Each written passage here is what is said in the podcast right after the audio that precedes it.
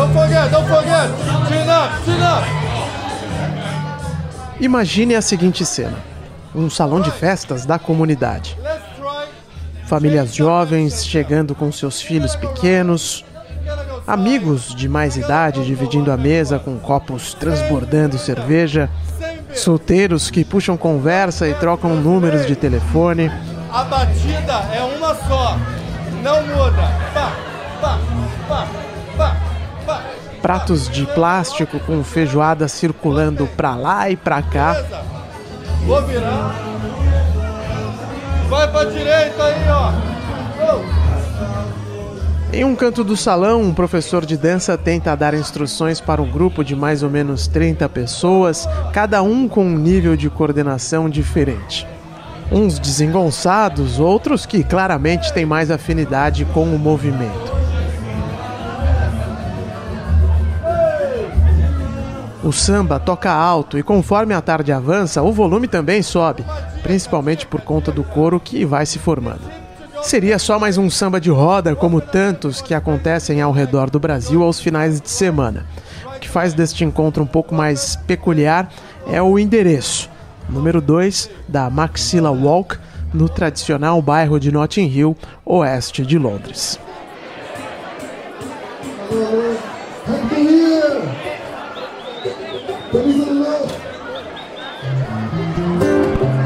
2020, estamos aí.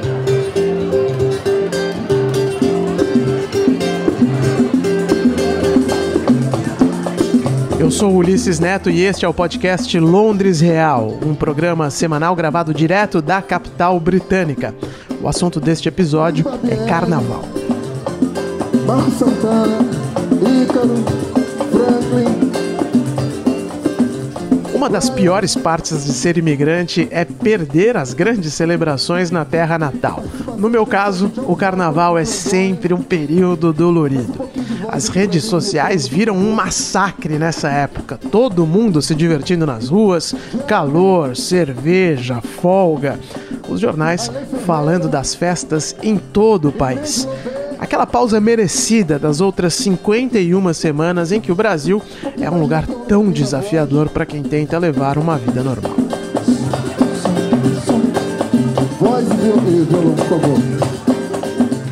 Sim, eu moro na Inglaterra porque eu quero, mas é sempre nessa semana que as minhas convicções de imigrante fraquejam bastante. Até que no mês passado eu fui convidado para um evento diferente aqui na capital da Inglaterra.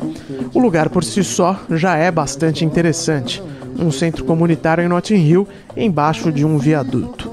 Foi só pisar no salão para minha cabeça entrar numa rápida desconexão, um glitch, aquele segundo e meio que a gente leva para entender o que está acontecendo. As pessoas se surpreendem. Como é que num lugar desse, assim, sem luxo, sem nada, está acontecendo isso? Como é que essas pessoas. Como é que está acontecendo aqui, né? É a sensação que todo mundo vem, tem. Sim, é essa sensação mesmo, viu? O salão, evidentemente, tem toda aquela pinta de um salão inglês, desde a decoração até o bar servindo pints e pints sem parar. O público também é uma boa representação do que é Londres. Embora seja um evento de uma comunidade específica, no caso brasileira, tem gente de vários lugares diferentes. Por natureza já é um evento pra- é, brasileiro, né? Mas o, é, eu, eu sinto que nós, nossa música é universal. Mesmo quando nós, nós cantamos o samba, o- tem um mistério no samba que mexe com, com gente de todo, todo lado, de todo, todo mundo. É o que eu tenho visto aqui. Esse é o músico e compositor Ale Ferreira, mais um entre as centenas de milhares de brasileiros imigrantes que vivem na Inglaterra. O Ale é organizador do evento SOS Salve o Samba, uma roda que é realizada uma vez por mês. O projeto cultural é bastante focado na tradição, na raiz do gênero musical que ajuda a definir o Brasil. essas músicas antigas elas trazem para esses brasileiros que estão aqui já há um tempo uma, um encontro com a, com a memória afetiva deles, sabe? E as pessoas ficam muito emocionadas e elas, elas sabe, se, se liberam assim a, a- a emoção, né? Os sambas são bem executados, o repertório é muito fiel nessa questão. Cartola, Candeia, Paulinho da Viola, Dona Ivone Lara, Martim da Vila. E sempre uma música é, sabe, e isso gera muita surpresa, sinto que gera uma surpresa, tanto no, no, público jovem que é interessado pelo samba de raiz, que também tem comparecido, quanto as pessoas mesmo da, da que, que, já moram aqui já há um tempo, que já, que já tem mais de 50 anos, 60 anos, chegam aqui e ficam encantadas. O, e aí isso gera uma atmosfera muito muito gostosa aqui, muito, uma atmosfera muito assim, espiritual, pode dizer assim, né?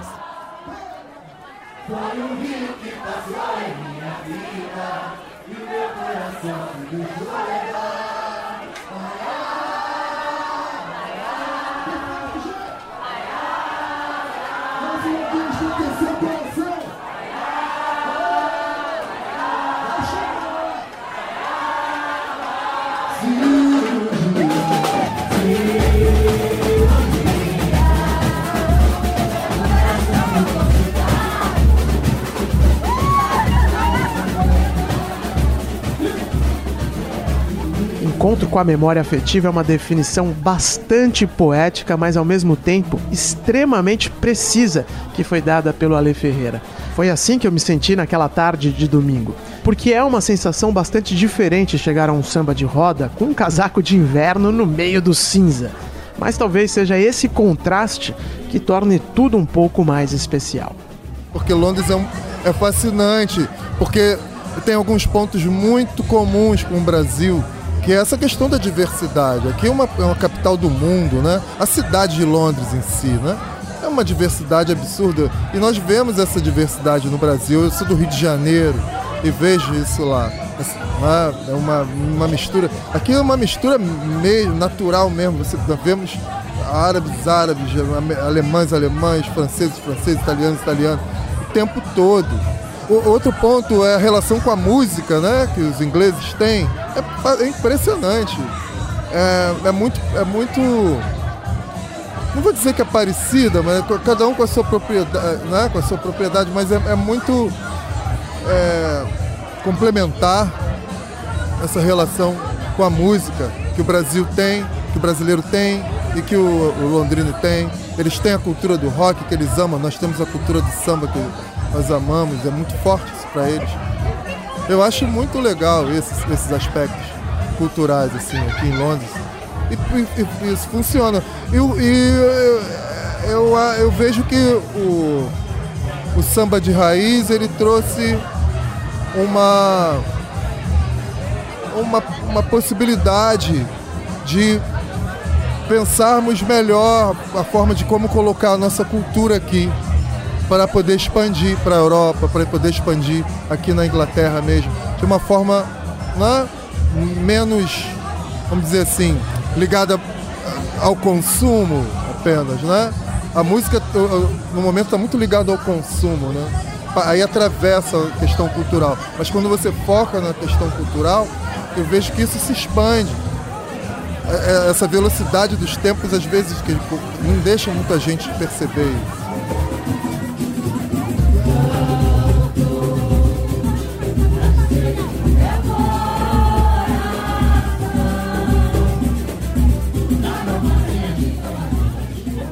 Até nesse sentido, o SOS Salve o Samba me pareceu como uma pequena ação independente de resistência, uma pequena ação independente de soft power mesmo de brasileiros que estão em Londres.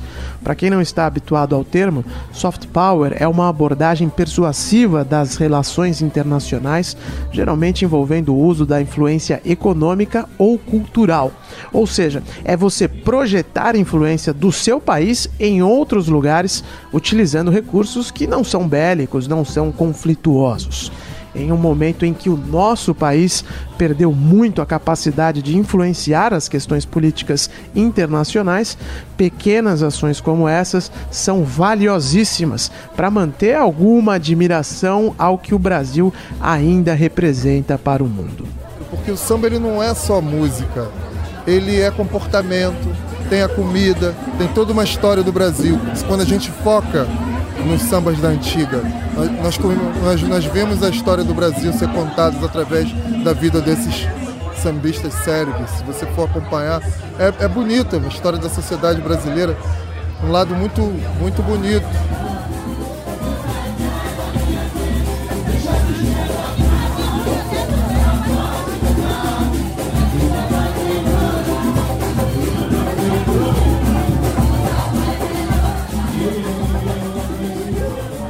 Mais curioso é que a roda de samba brasileira não acontece em um lugar qualquer da cidade. Imagino que você já tenha ouvido falar sobre Notting Hill antes, nem que tenha sido pela comédia romântica que foi filmada aqui no fim dos anos 1990. O filme, escrito por Richard Curtis, experimentou um sucesso estrondoso e ajudou no processo de gentrificação do bairro. Mas Notting Hill é, historicamente, a casa das comunidades caribenhas em Londres, sobretudo os jamaicanos. Não é à toa que o Carnaval de Londres é celebrado justamente aqui, na lendária Portobello Road. É um evento enorme que atrai centenas de milhares de pessoas durante dois dias no final de agosto, auge do verão no hemisfério norte. Também tem desfile, como no Brasil, e também tem trio elétrico, como no Brasil. Na verdade, o Carnaval de Notting Hill é o segundo evento de rua mais importante da cidade em termos de público. Só perde mesmo para a festa de Ano Novo, que honestamente não é bem uma festa, é mais uma concentração de gente nas margens do Tamisa para ver a queima de fogos na virada e cinco minutos depois não tem mais ninguém por lá. E assim como no Brasil, as comunidades que deram origem a essa festa de rua tão popular e tão importante para a identidade local estão cada vez mais alijadas. Um símbolo disso é a Grenfell Tower. Tonight at 10, we're in West London, where 12 people have died and many are still missing after this residential tower block was destroyed by fire. It's thought Grenfell Tower was home to more than 500 people. The fire started at 1 in the morning and emergency services were there within minutes. Prédio de residências populares pegou fogo em 2017 em um incêndio assombroso. Mais de 70 pessoas morreram. Até agora, ninguém foi responsabilizado, ainda que esteja claro que essa tragédia não foi um mero acidente, mas uma série de atitudes irresponsáveis de governos e empresas. O esqueleto da Grenfell Tower ainda está em pé, no meio de Notting Hill, bem na porta do clube onde a roda de samba brasileira acontece. Aliás, quando a festa brasileira acaba no domingo à noite, o salão é tomado por imigrantes jamaicanos e de outras partes do Caribe. Gente que chegou aqui décadas atrás e que faz parte de uma maneira ou de outra da chamada geração Windrush.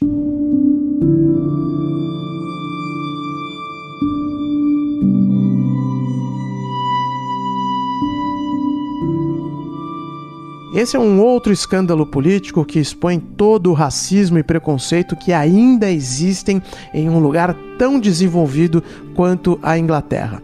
Este é um assunto para um outro podcast, mas resumidamente, após a Segunda Guerra Mundial, a Inglaterra estimulou a vinda de imigrantes para cá. Gente que fazia parte das colônias britânicas no Caribe e que seria utilizada para ajudar a reconstruir o país. Hoje, esses mesmos imigrantes que fizeram o trabalho braçal que os britânicos não podiam nem queriam fazer sozinhos estão sendo deportados. Muitos são tratados como se não fossem britânicos, talvez porque agora o país não precise mais deles. Então, no fim, o carnaval brasileiro, o carnaval caribenho e o carnaval britânico estão sim muito relacionados. É uma conexão que transcende a música é uma conexão forjada em questões sociais que ainda não foram superadas.